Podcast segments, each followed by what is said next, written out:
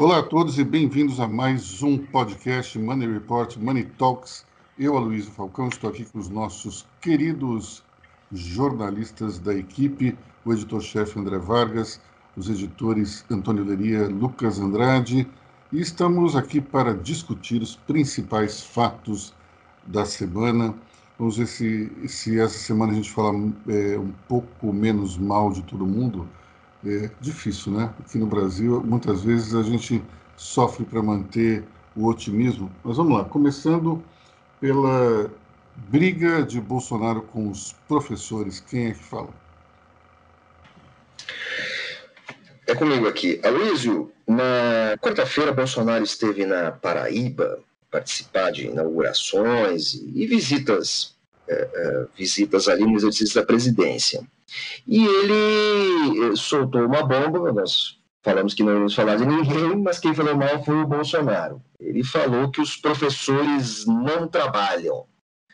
Uh, pegou muito mal, porque com boa parte das aulas suspensas, os professores estão tendo que se virar, pelo menos os professores que conseguem fazer isso, estão tendo que se virar dando aulas não presenciais, aulas de reforço, o ano está muito complicado, a vida dos alunos, principalmente dos alunos da rede pública, os alunos mais carentes, está muito complicada, há muita angústia nesse setor, e simplesmente falar que os professores eh, não trabalham é uma grande leviandade. Né? Considerando que uh, a educação, o Ministério da Educação é um dos donos dos grandes orçamentos, e nós temos aí é, um grande aparato de ensino público no Brasil, é, Bolsonaro está dando um tiro no pé dele e no tiro de todo mundo que ocupou o cargo que ele ocupa hoje. Eu acho que foi muito. Acho que ele jogou, jogou eleitoralmente, para variar. Para variar como sempre. Mas assim, ele está levantando aí também muita gente contra ele. A impressão que eu tenho é que volta e meia o presidente sempre joga para sua torcida, né, para aquele grupo mais eh, bolsonarista raiz. E para esse grupo, de fato, os educadores e eh, qualquer pessoa ligada à área da cultura são os vagabundos. É, é meio que um estereótipo que eles utilizam há muito tempo, até porque muitos desses eh, profissionais são de esquerda. Uma coisa é uma coisa, outra coisa é outra coisa. Né? Se você é, é, é, de esquerda, isso não quer dizer que você vai trabalhar ou deixar de trabalhar. Me parece uma, um movimento é, um tanto quanto precipitado, mas a gente vai ver isso ao longo do, do, dos próximos anos adoidado, porque é mais forte que o presidente. Presidente ele gosta de fazer esse tipo de comentário e acredito que esse não foi primeiro e não será o último. É, essas vítimas elas são meio que frequentes. A impressão que eu tenho é quando está tudo muito parado, muito calmo, o presidente vai lá e, e dá uma cutucada. Mas enfim. É, outra, outro fato é, incluindo o presidente Jair Bolsonaro, foi just, justamente é, em torno do processo de criação do programa Renda Brasil. Vamos lá, quem fala? André também ou Lucas?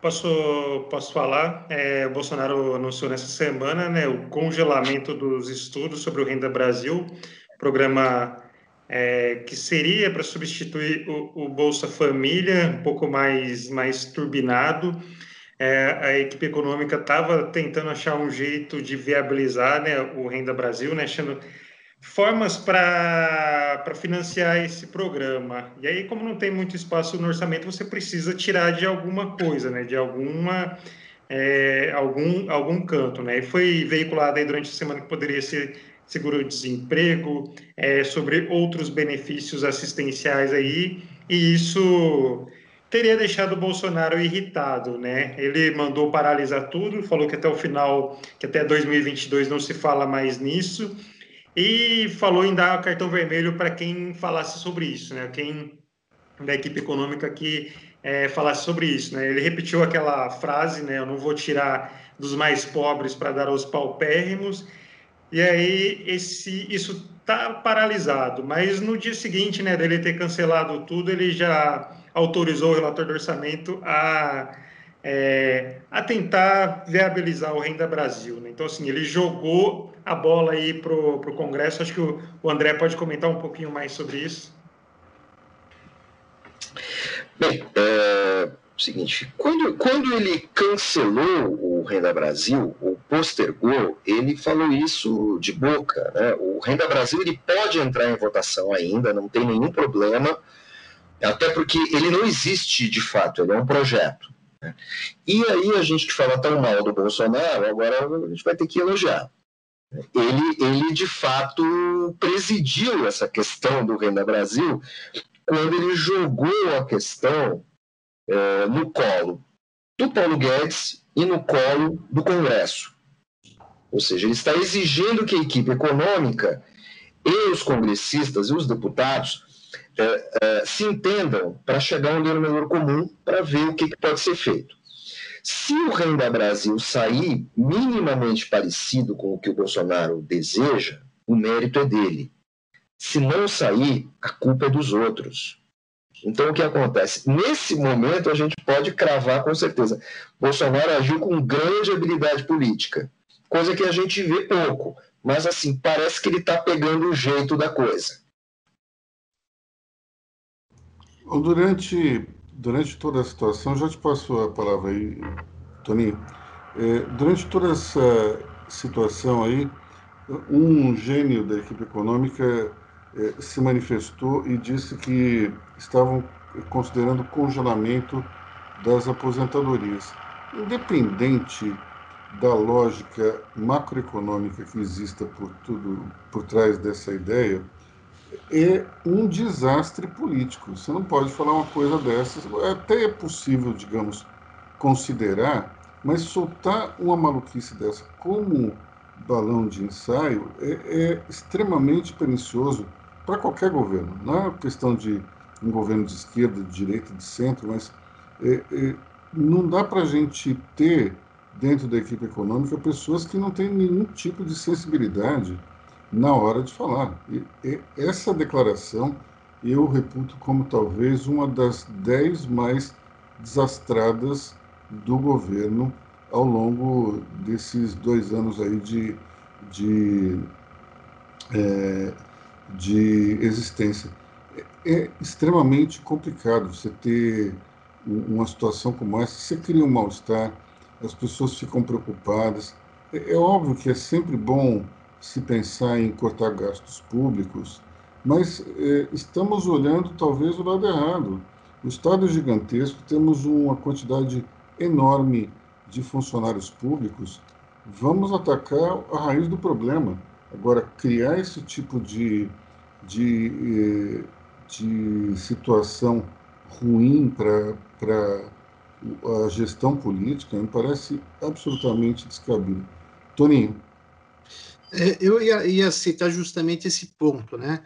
Que todo, todo é, a atitude do, do, Bolsonaro de cancelar, o, de anunciar o cancelamento do, do, do, Renda Brasil, dos estudos para o Renda Brasil, nasceram da, das declarações do secretário especial da Fazenda, o Valderi Rodrigues, que foram congelar a aposentadoria por dois anos para poder é, bancar o Renda Brasil. E aí é, a gente pensa, mas como é que uma pessoa pode ter uma falta de sensibilidade política e até social a ponto de soltar uma declaração dessa, né?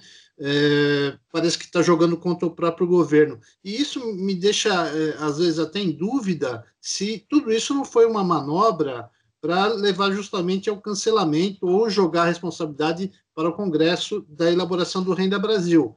Porque eu não consigo me conformar que alguém solta uma declaração dessa sem imaginar que possa ter uma consequência como a que teve, né? Infelizmente, dentro do, do universo dos economistas, você tem alguns profissionais que são capazes de, de ter esse tipo de comportamento e, e proferir declarações que têm uma insensibilidade política total. Isso, infelizmente, acontece. Me lembra uma, uma piada que é da época do, do Eletra na ponte aérea. Não sei se vocês lembram, mas o Eletra um avião que tinha quatro hélices e ele fazia justamente é, o trajeto entre Rio e São Paulo. E a história é que o economista está lá no, no Eletra, acabou de levantar voo, e geralmente a, a, essa viagem durava entre 55 minutos, uma hora e cinco. E daí o piloto fala assim, senhoras e senhores, infelizmente acabamos de perder uma de, de nossas turbohélices, mas não se preocupem, essa, essa aeronave é perfeitamente segura e ela consegue cumprir o seu trajeto é, com três é, motores Infelizmente, em vez de 55 minutos, vamos demorar agora é, uma hora e dez minutos. E daí, lá pelas tantas, o comandante de novo fala: Senhoras e senhores, infelizmente perdemos mais um de nossos motores. É, não se preocupem, essa aeronave é totalmente segura. Chegaremos ao nosso destino, porém, em uma hora e vinte minutos. Lá pelas tantas, o comandante entra de novo, já com a voz apreensiva, diz: Senhoras e senhores, infelizmente perdemos mais um motor e agora chegaremos ao nosso destino em uma hora e 30 minutos. Aí o economista pega sua HP, faz umas contas, vira para o cara do lado e fala assim: se quebrar o quarto motor, a gente vai chegar em uma hora e 42 minutos. que é a lógica do economista, muitas vezes, né? mas não todos, evidentemente. Mas você tem pessoas que, que não têm essa sensibilidade. Isso acontece bastante, enfim. É, como bem disse André Vargas, o Bolsonaro é, jogou essa questão no colo do Congresso e, falando em Congresso, Câmara Federal, nós temos aí uma situação um tanto quanto delicada semana envolvendo Caixa 2. Fala aí para a gente, André. É, está rolando no Congresso uma discussão uh, na Câmara dos Deputados para eventualmente se modificar a lei, a, a, a, a punição para os crimes de formação de caixadores de campanha. Uh, o único objetivo de qualquer alteração nessa lei seria favorecer os perpetradores, já que os crimes por formação de caixadores de campanha, doações irregulares, estão se avolumando. Então, parece que há movimentação entre, entre eh, políticos de diferentes partidos para modificar essa lei. Eh, isso está sendo negociado um pouco por baixo do pano, um pouco bem por baixo do pano, mas eh, essa notícia, essa informação já vazou e teremos, talvez tenhamos, se o presidente da Câmara, Rodrigo Maia, não conseguir segurar isso, talvez a gente tenha esse tema voltando aí ao horizonte daqui para frente. Pega mal pra caramba. Só de levar esse assunto à baila é, já pega muito mal para a classe política. É, duvido que o Rodrigo Maia queira fazer isso se ele tem alguma pretensão política, eleitoral, é, principalmente para o executivo daqui para frente. Acho bem complicado. Bom, o Rodrigo Maia que está com Covid e pegou e foi contaminado, digamos, na posse contagiante do ministro Luiz Fux. Vamos lá, conta aí para gente, Lucas. Pois é, né? O, semana passada, na quinta-feira passada, dia 10, teve a posse do Luiz Fux como presidente do STF. Aí, no começo da semana, se não me engano, acho que foi na segunda-feira, o Fux anunciou que é, foi diagnosticado com o novo coronavírus. É, logo depois do Fux veio o presidente da Câmara, Rodrigo Maia, depois o Procurador-Geral da República, Augusto Aras, outros dois ministros do STJ, a presidente do TST. É, coincidentemente, todas essas pessoas participaram da, da cerimônia. É, não, não acredito que cada um se infectou aí em casa, no deslocamento aí para o trabalho e tudo mais. Tudo leva a crer que essa posse do, do, do Fux na presidência da STF, como você falou mesmo, foi, foi contagiante, né? Foi um, um, um grande foco aí de, de coronavírus em Brasília. Tanto é que está sendo batizado de Corona Fux. Vamos combinar que quem passou para esse povo todo era alguém de alta patente. Porque se fosse, digamos, um, uma pessoa ali, digamos, um, um sujeito mais subalterno, não teria tido acesso a tantas autoridades, ou teria?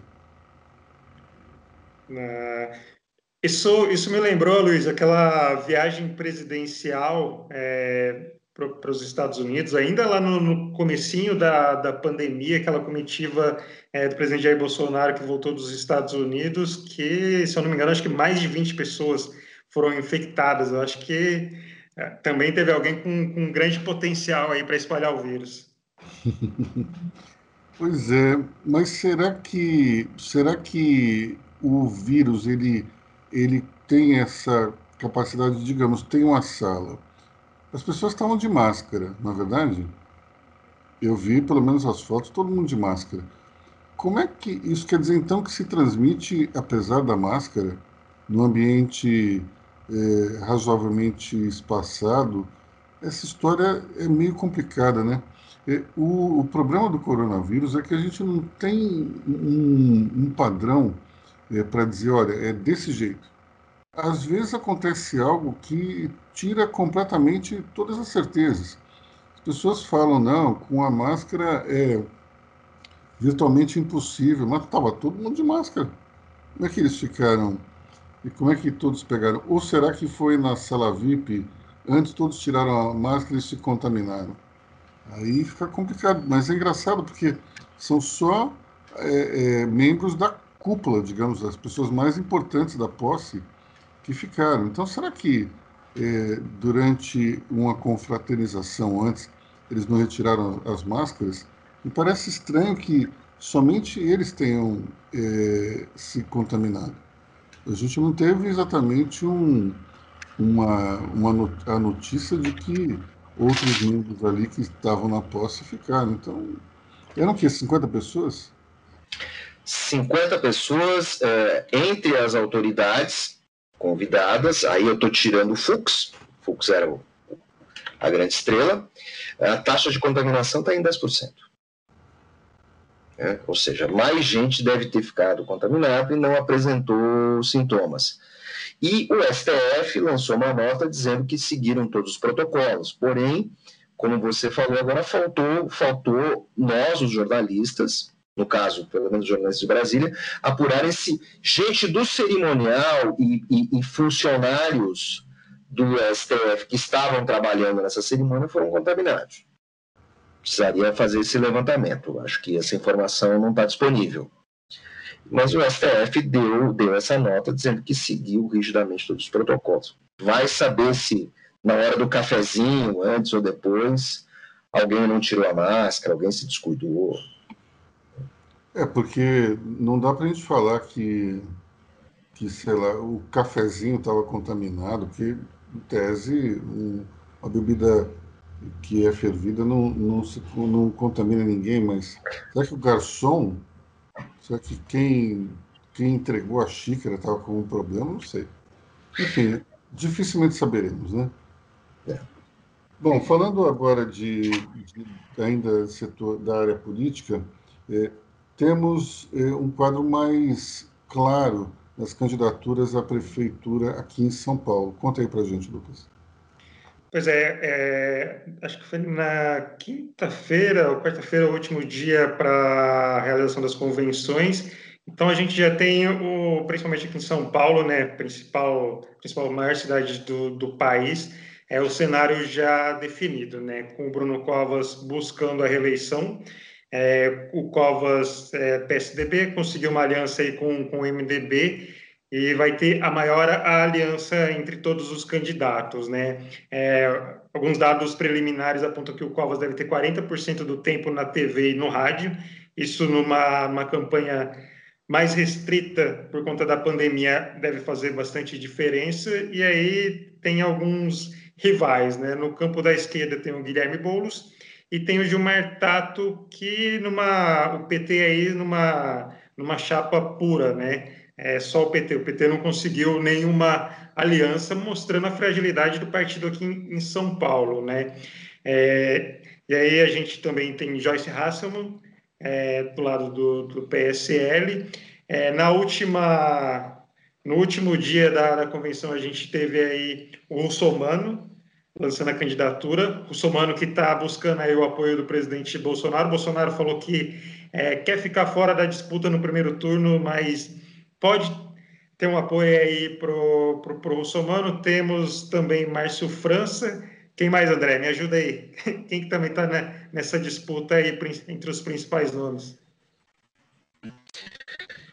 Covas, Covas, Márcio França, Boulos, Tatos, André Matarazzo, quem mais? Uh, me, ajudem, me ajudem aí também. O, o, Levi Fidelis.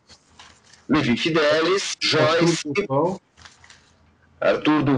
aí temos o Orlando Silva, do, do, do PCdoB. Uh, temos...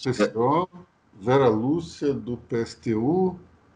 É, temos a, como é que é? A Marina da Rede, Rede ou Solidariedade, Marina Elu. Isso. É da Rede. Então nós temos aí um grande número de candidatos e provavelmente vai ser, uh, uh, vai ser uma, um, segundo... Falamos do Gilmar Tato ou não? Falamos, falamos. Vai ser um segundo turno de, de consolidação para quem para quem tiver em segundo lugar e chegar e chegar a, ao segundo turno. Vai ser, um, vai ser uma eleição bem disputada. E eu acho que nós também temos um fator muito curioso que pouca gente falou. Assim, o PT, apesar de toda a sua estrutura, uh, e estrutura de militância, tamanho de militância, ele tá ficando, ele pode ficar muito parecido com o antigo o, o PMDB na eleição passada, na eleição de Dilma, que em São Paulo conseguiu eleger, se eu não me engano, um deputado por exemplo, um deputado federal. Quer dizer, o PT está muito diluído. O mesmo provavelmente vai acontecer com o PT o que aconteceu com o PMDB antes dele mudar de nome. A... o, o, PT tem um eleitorado um pouco diferente, né? É, eu posso dividir talvez o, o eleitorado do PT entre três grupos. Um é, é o grupo, digamos, mais assistencialista. Você tem um outro grupo que é mais de periferia e, de uma certa forma, ligado a ações de Erundina, Marta Suplicy, Fernando Haddad. E, por fim, você tem o que eu chamo de eleitorado Vila Madalena, que é uma classe média, digamos, mais de esquerda. É, que, evidentemente, que nem todos que moram na Vila Madalena votam no PT, mas, é, de alguma maneira, esse bairro é, ganhou um pouco esse estigma aí, é, alternativo. De qualquer forma, é, o Boulos me parece ter abocanhado esse eleitorado mais de classe média e de esquerda, que talvez é, tenha estudantes universitários, é, mais, é, não digo sindicalista, mas pessoas envolvidas com ONGs, um eleitorado tradicional de esquerda, que era do PT e foi para o PSOL. Inclusive, eu já ouvi é, uma frase interessante de uma, de uma estudante, amiga do meu filho, que ela disse que o, o, o PSOL era o novo PT. É interessante isso. É, você tem uma situação na qual talvez o, o, o legado eleitoral de Lula não vá exatamente produzir grandes votos. Embora essa essa intenção de votos de um Tato, que a última pesquisa mostrou que era de 1%, não deve ficar assim, deve crescer um pouco mais. Só que é, é surpreendente ver que o eleitorado, até o eleitorado tradicional, está rejeitando o candidato do partido. Lucas. Você mencionou essa, essa última pesquisa, se não me engano, acho que foi divulgada na semana passada, que mostrou isso, né, que o Bolo seria a candidatura mais forte da esquerda. O que me chamou bastante atenção também foi a posição do Bruno Covas. Eu achei a porcentagem dele é, muito baixa para quem está no cargo. Se a gente for comparar com as pesquisas presidenciais, Bolsonaro está acima de 30%, 35%. O, o Covas, se não me engano, está abaixo de 20%. Isso considerando que a gente teve a pandemia, que a exposição dele foi muito grande, é, eu achei muito muito baixa assim para alguém que teve bastante exposição nos últimos tempos aí. Não sei qual é a percepção de vocês. André. Mas tem aquele velho fator, né, uh, caindo um pouco no comum, uh, as pessoas não moram num, num, num, país e as pessoas não moram num estado, as pessoas moram numa cidade. E a cidade, quem responde pela cidade é o prefeito. Então, eu acho que é, é natural, ainda mais com tudo que a gente viveu esse ano, uh, tudo que a gente está vivendo, que o prefeito se desgaste, porque é uma situação muito complicada. se a cidade está ruim, a culpa é do prefeito. Até mesmo a segurança pública acaba caindo é, no, no, prefeito. Ah, o prefeito não faz nada, o prefeito não faz nada.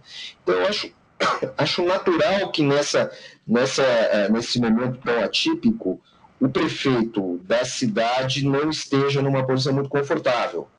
Certo? E também acho é importante lembrar, mais uma vez, que o Russomano, é, pelo menos há pouco tempo atrás, estava bem nas pesquisas, e agora deu uma caída, ele não tem muita posição, ele não tem muita articulação política, apesar de sempre ter sido um, um deputado muito bem votado. Então, assim, eu acho que dessa vez, se o Russomano quiser ir para frente, ele tem que fazer uma grande composição, vai ter que contar com muita ajuda. Como, como, como uh, deputado, ele sempre foi bem em termos eleitorais. Então, a questão dele conseguir transferir isso para uma tentativa de chegar ao, ao, ao executivo. Então, por isso ele está tá ali contando com, com o Bolsonaro. Né? Então, assim, essa, essa eleição tem algumas está se apresentando um pouquinho diferente. Vamos ter que, vamos ter que ver o que vai acontecer daqui para frente.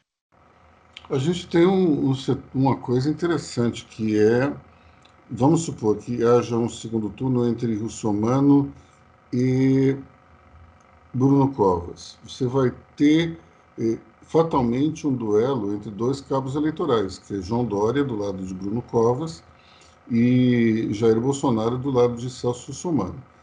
Eh, já se fez algumas pesquisas aí no sentido de eh, saber qual é o que mais interfere, influencia positivamente, e Jair Bolsonaro tem uma influência aí nessa eleição. Só que Jair Bolsonaro também tem uma rejeição muito grande.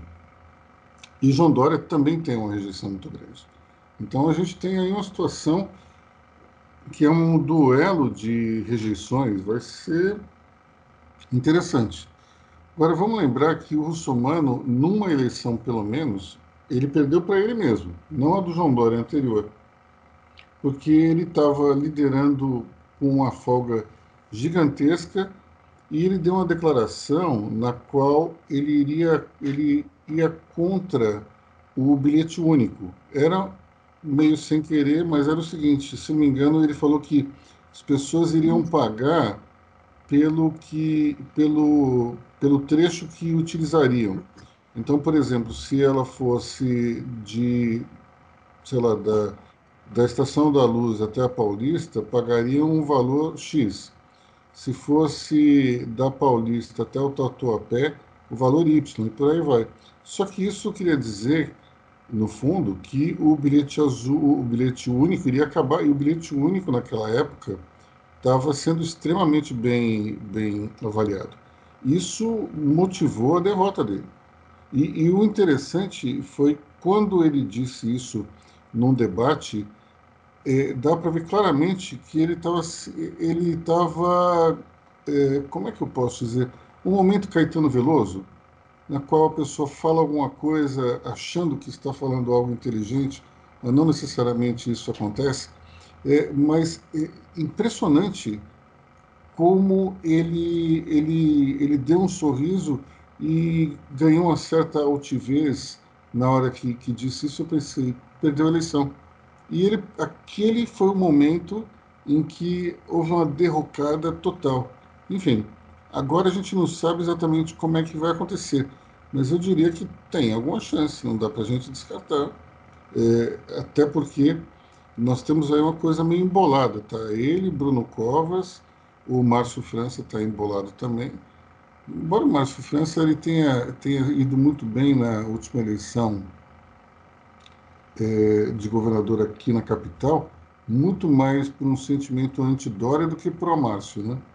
Não dá para a gente dizer que ele tenha sido o motivador de tantos votos. Acho que era muito mais um protesto contra o abandono de João Dória à prefeitura do que necessariamente uma, um endosso à candidatura. E vejo que ele vai ser bastante atacado pelo fato de ser de São Vicente e não ser daqui de São Paulo originalmente. Aliás, vi também um certo ataque nesse sentido a Joyce Hasselman, que é, originalmente é do Paraná, mas já mora aqui em São Paulo há muitos anos. De qualquer forma, é, ela tem sido atacada por isso, é, justamente por dizer que, e, e essas críticas são no sentido de que ela não conhece a cidade. Eu acho que depois do episódio daquela campanha, ou melhor, daquele debate em que Fernando Henrique foi questionado por Boris Casoy onde era a Avenida Sapopemba, ele não sabia dizer, tem a impressão que todos os candidatos é, de lá para cá fizeram a sua lição de casa e hoje duvido que eles caiam nesse tipo de pegadinha. Aliás, lembro que no, no mesmo debate, Boris Casoy perguntou, ou foi o Boris ou foi outro jornalista, agora não lembro, mas perguntou se, uh, se ele. Primeiro, perguntou se Fernando Henrique acreditava em Deus.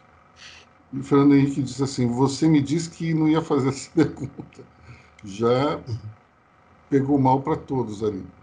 Mas eh, teve uma outra pergunta muito interessante que foi o seguinte: eh, foi para o Eduardo Suplicy. Quanto custa um pãozinho? E na época, eu não lembro quais eram os valores, mas vamos supor que o pãozinho fosse 5 centavos. E o Suplicy que custava 3 reais, uma coisa assim. Na época tinha uma padaria chique chamada La Baguette. Então o Boris Casoy ou a outra pessoa falou assim: só se for na La Baguette onde o senhor compra pão, porque na padaria comum custa 5 centavos. Foi um vexame total, porque afinal de contas o, o, os candidatos naquela época não tinham o preparo, né, as equipes, os assessores que a gente tem hoje, mas é, é de se esperar que é, vai haver uma cobrança muito grande, sim, eu acho que de Márcio e de Joyce. Bom, é, voltando para a questão do, do, coronavírus, nós tivemos uma queda no número de contaminados e, e de mortes. Conta aí, André, por. Bom, seguinte, o Ministério da Saúde uh, declarou ontem, afirmou ontem, que entre os dias 6 e 12 de setembro foram registrados uma queda em 30% nos casos de Covid no Brasil todo e uma queda de 13% eh, no índice de mortes. É uma excelente notícia, nós já temos noticiado em, em, em Money Report que há uma queda no, na, na, na, média móvel da, dos casos, é, é uma boa notícia, é claro, mas ainda é relativamente cedo, porque como a taxa de, de, de contaminação ela, ela é muito, muito alta, porém os contaminados costumam apresentar sintomas depois de duas semanas, é, esse número de fato ficaria mais consolidado a partir do final dessa semana ou início da próxima semana. Aí nós conseguiríamos, de fato, ter uma, uma opinião, uma visão mais consolidada de que a Covid está enfraquecendo no Brasil. O que é sensacional, o Brasil é o segundo país com mais casos, e, é, terceiro hoje, a Índia está na frente, e o segundo com mais mortes, ao contrário do que diz o Bolsonaro, que nós passamos muito bem é, pela crise. Não, não passamos. Estamos, estamos batalhando, existem esforços, as coisas estão acontecendo. Parece que agora a crise está começando a querer diminuir. O que é ótimo, porque assim, né, a gente tem que levar a vida, as pessoas têm que voltar a trabalhar direito, tem que voltar a ir à escola. Então você tem agora no, no São Paulo, provavelmente as aulas, eh, as aulas podem voltar para as crianças em novembro. As universidades vão abrir em outubro. Isso foi anunciado pelo prefeito Bruno Covas ontem. Eu, eu não sei, eu tenho a impressão que essa, essa história aí das aulas, ela me parece uma grande enrolação. Primeiro porque se você vê todos os outros países do mundo, não teve esse intervalo todo como teve aqui. Ou seja, é de fato algo tão, tão complicado assim. É, o, a desculpa do prefeito é que as muitas crianças moram com pessoas do grupo de risco e podem contaminar. Bom, nesse caso, não basta facultar a quem a quem está nessa situação que continue é, vendo, acompanhando as aulas é, através do, do, da educação à distância, eu sinceramente acho complicado esse tipo de situação. É, eu vejo, primeiro, a qualidade do ensino piorar bastante, vejo que as crianças estão absolutamente estressadas nessa situação de ficarem em casa sem o convívio dos colegas e acho também que é, se isso só acontece aqui no Brasil, tem alguma coisa errada. Não dá para a gente dizer, olha, é, seguimos o protocolo da maioria das cidades do mundo onde aconteceu isso. Não, é só no Brasil. Nós temos o que 200 dias sem aula, se não me engano. É isso, Lucas? Acho que é isso. Já, se não me engano, são seis meses, pelo menos, de, de, de isolamento é, social. Então, assim, já é um semestre inteiro sem, sem aula. Então, aí as pessoas podem até me criticar dizendo, ah, mas é, você é um genocida, porque isso vai, vai, vai espalhar o vírus. Eu falei, tá bom, então vamos lá. Por que, que nós tivemos uma queda no número de, de contaminados e de mortes justamente no período que as pessoas estão circulando mais? Explica aí para gente, André. É, você tem uma. Os especialistas, é, as pessoas que analisam isso, dizem que no Brasil ocorre uma imunização, uma imunização do rebanho, mas uma imunização um pouco tardia. A curva, da, a curva de contaminação da Covid-19 no Brasil, ela foi muito alta, ela, ela atingiu um platô muito alto, e esse platô se manteve e que agora começa a cair. Com referência à questão das aulas, existem dois fatores aí. É, quando ele, é, é, o prefeito fala das crianças, ele está se referindo justamente às crianças de periferia, que são os grandes atendidos pela rede pública municipal. E foi feita uma pesquisa sorológica entre crianças. não é uma grande pesquisa, nós noticiamos isso há algum tempo e eles constataram que a, o nível de assintomáticos entre as crianças é muito alto. Então, essas crianças assintomáticas poderiam transmitir para as outras pessoas da casa, principalmente na periferia, onde você vive na condição de família estendida. Dizer, uhum. A avó, mora o avô, mora um cunhado, uma tia, né? Então, ou se as, as, famílias moram próximas e todo mundo tem muito contato, um pouco diferente do que acontece com a classe média, aliás, bem diferente. Né? É, então, você, existem esses dois fatores de risco. Certo? Então, duas perguntas. É, primeiro, se as crianças forem assistir às aulas de máscara, elas podem se contaminar? Se elas podem, se elas podem, por que gente está usando máscara, então? Eu acho que essa, essa resposta ninguém tem. Eu acho que você teria que usar máscara. Eu acho que a lógica é assim: você tem que usar máscara sempre que você está fora de casa, mas você também não pode. Você está usando uma máscara, você não está usando um capacete de astronauta. Você não está usando uma máscara do, do, dos técnicos do, do, Centro de Controle de Doenças dos Estados Unidos. Outra, outra pergunta, então, é o seguinte: o que vai mudar em novembro, então? Se você continua com essa com esse mesmo índice de assintomáticos que podem contaminar as crianças. Lucas, você quer responder? Acho que o que vai mudar, na verdade, tem eleição, né? E aí é bom jogar para novembro aí essa expectativa para poder dar uma segurada aí, para não, isso não, pegar na, na eleição. Mas é, acho que eu vou na mesma linha, acho que dificilmente volta é, nesse ano, principalmente rede pública, porque assim, não, tem, não tem protocolo, não tem é, medidas para poder trazer de volta todas essas crianças para as aulas. Não tem protocolo. Agora, eu acho que é muito mais honesto dizer não volta esse ano. Ficar enrolando e dizer, olha, não, primeiro foi setembro, agora depois outubro, agora é novembro. É, melhor dizer, olha, não vai voltar e acabou. É, pelo menos assume essa coisa do PSTB de ficar dizendo, ah, nós vamos aí verificar e tal, que não vai mudar nada em novembro, continua igual. Enfim, me parece um tanto quanto é, é, é, essa alusão ao muro parece que não consegue sair do partido. Eu acho que você tem toda a razão. Acho que, acho que o Bruno Covas não quer arriscar perder a eleição dando uma declaração dessas. Talvez se ele, fala, se ele falasse abertamente isso, poderia ser para a eleição dele, poderia ser a Avenida Sapopemba da eleição dele. Agora, André, vem cá, vamos lá. A gente tem uma situação muito divertida que é 72% dos pais são contra a volta às aulas. Mas quando você vê, por exemplo, as fotografias é, tiradas no feriado passado, dá para ver que ali tem mais do que 72% da população de maneira geral. E quando você anda, por exemplo, na na Avenida Santo Amaro, que é perto aqui do, do, de Money Report, a gente vê o seguinte: voltou o trânsito normal, os ônibus estão lotados assim, praticamente como como estava antes.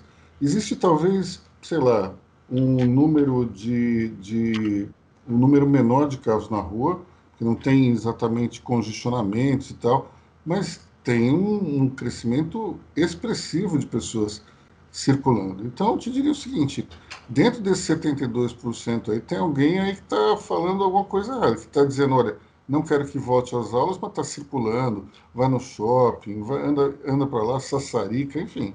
Tem uma coisa esquisita aí. Você tem, você tem toda a razão. Eu acho que a lógica do. Está sendo assim: é, é, segue nessa linha, olha, tem que ir todo mundo para a rua, tem que ir todo mundo trabalhar, mas com a minha família não. É mais é. ou menos isso, assim. Eu acho que tem. Você usou é, é, ontem, se eu não me engano, o termo esquizofrênico. Uhum. Né? É? Depois você se desculpou, mas eu acho que também a gente pode usar esse termo esquizofrênico. Eu, eu vou dizer, até porque eu me desculpei, eu tenho um amigo teve um filho é, esquizofrênico, e uma vez ele me pediu para que eu parasse de utilizar esse termo é, dentro de um contexto político, econômico, e, e, isso ele me pediu em nome de várias pessoas que passam pela mesma dor que é de ter, ter crianças com esse problema mental. E na hora escapou e eu me arrependi e pedi desculpas, porque de fato é, é uma dor imensa você ver um filho e não poder fazer absolutamente nada em relação a essa doença que é terrível. Então, é por isso que eu, eu pedi desculpas, mas de fato é uma questão é, bastante maluca. As pessoas elas estão estão falando uma coisa e fazendo outra, claramente. É, o sujeito quer o bar aberto, mas não quer arriscar que o filho vá à escola. É, é, é um comportamento, assim, vamos usar uma palavra mais chique, um comportamento dual. O sujeito tem dois pesos e duas medidas, que é uma característica própria do brasileiro, ter dois pesos e duas medidas. Então, acho que é por aí que vale essa questão do, do prefeito uh, ficar empurrando a questão, voltando, né? Quer dizer, a volta às aulas pode, poderia ser a Avenida Sapopemba do, do Bruno Covas. Eu é, acho que eu acho que não só ele por ser do PSDB, eu acho que tem um monte de político aí, principalmente prefeitos, que esses caras não querem arriscar. É, e até pela, pelas entrevistas que eu já fiz com os candidatos, ninguém está querendo enveredar por essa questão aí. Todo mundo. A, a, pergunta que eu faço direta é se as aulas deveriam votar e, e é aquele momento rolando lero. ninguém responde diretamente, né? Toninho, você queria falar alguma coisa? Sim, sobre essa questão, eu acho que está na hora de das autoridades, o prefeito, começar a pensar no ano letivo de 2021, né? Porque, como você mesmo falou, parece que está meio claro que não volta esse ano. Né? Se voltasse em novembro, quanto tempo você ia ter de aula? Um mês, um mês e meio? Quer dizer, como é que você vai recuperar seis meses perdidos aí? Porque essas crianças, por mais que tenha tido um esquema de aula à distância, não funcionou a, a, garotada da periferia não tem como ter aula à distância, sabe, acesso à internet, esse tipo de coisa. Então, não funcionou. Então, você precisa elaborar um plano para 2021 para recuperar o que essa meninada perdeu, sabe? E voltar agora, eu acho que é uma temeridade, porque é, se adulto já se contamina de máscara e tudo, como é, aconteceu na posse do Fux, imagina um monte de criança, sabe? Elas vão brincar no pátio, elas vão correr no pátio, vão pegar uma na outra, sabe? Não vai dizer que a criança vai ficar as quatro horas de aula com máscara, que não vai ficar. Então, você precisa elaborar um plano para 2021 para recuperar o que foi perdido. Não adianta você ficar adiando, ah, vai ser, não vai ser mais em outubro, vai ser em novembro. E outra coisa, em outubro as, as faculdades estão autorizadas a voltar. Eu não acho que vão voltar também. Elas, elas, as faculdades particulares, sim, montaram todo um esquema de aula à distância e, e, e os alunos se adaptaram já. Por que voltar faltando um mês e meio, dois meses e meio para terminar o ano letivo? É uma coisa que está meio no contrassenso tudo isso.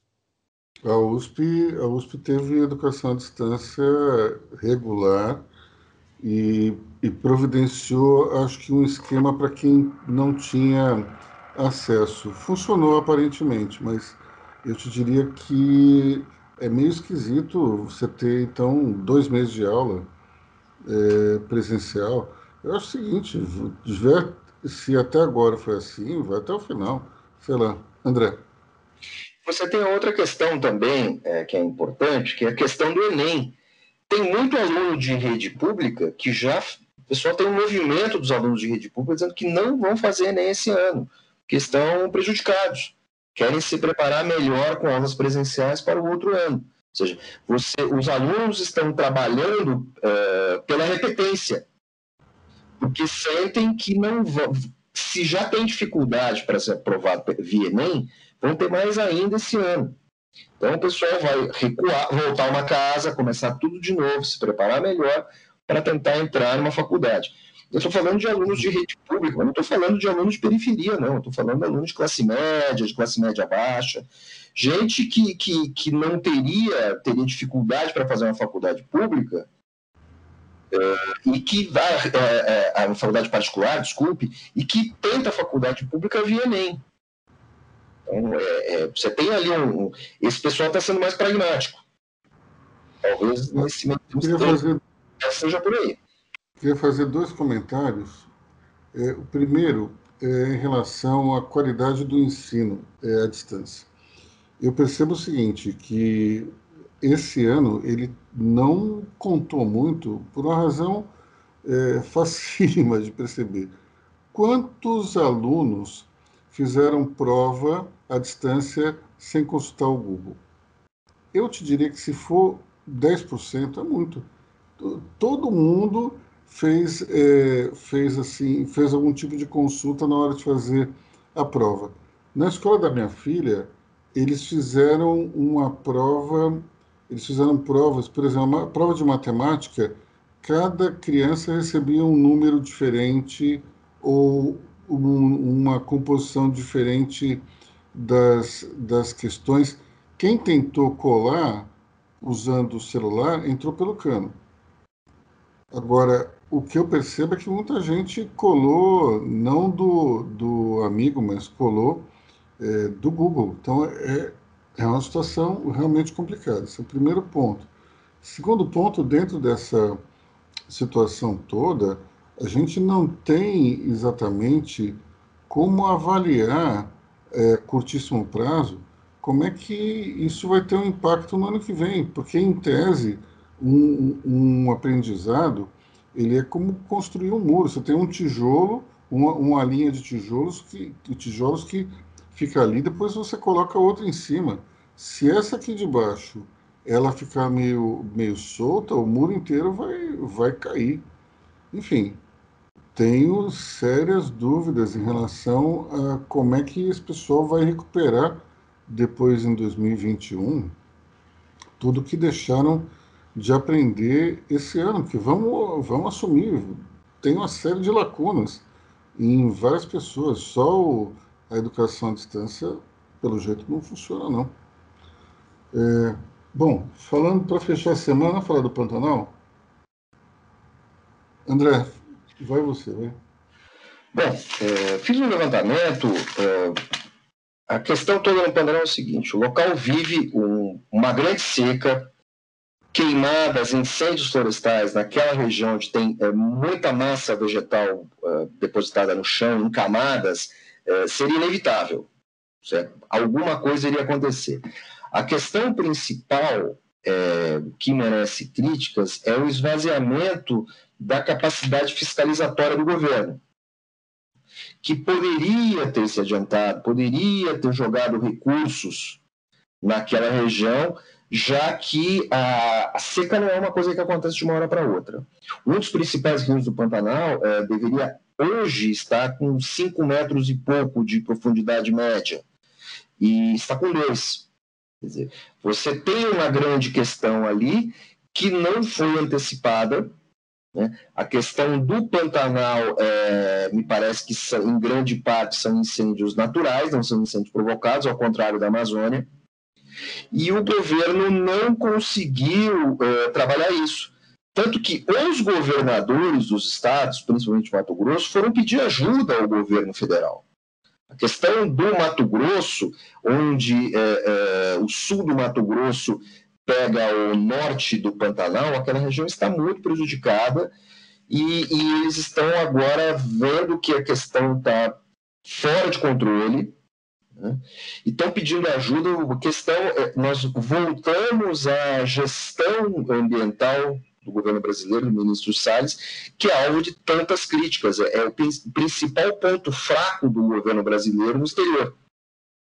E agora, de novo, se corre para injetar dinheiro, o governo federal vai doar, ah, vai repassar 10 milhões para contratação de, de, de, brigadistas, esses brigadistas precisam ser treinados, porque o combate ao incêndio no Pantanal não se dá da mesma maneira, você tem a questão de vento, você tem questões uh, de, de, climáticas, é, é, uma outra realidade, então, assim, é um ponto fraco do governo. A queimada iria acontecer, os incêndios iriam acontecer, mas uh, o governo tornou isso pior.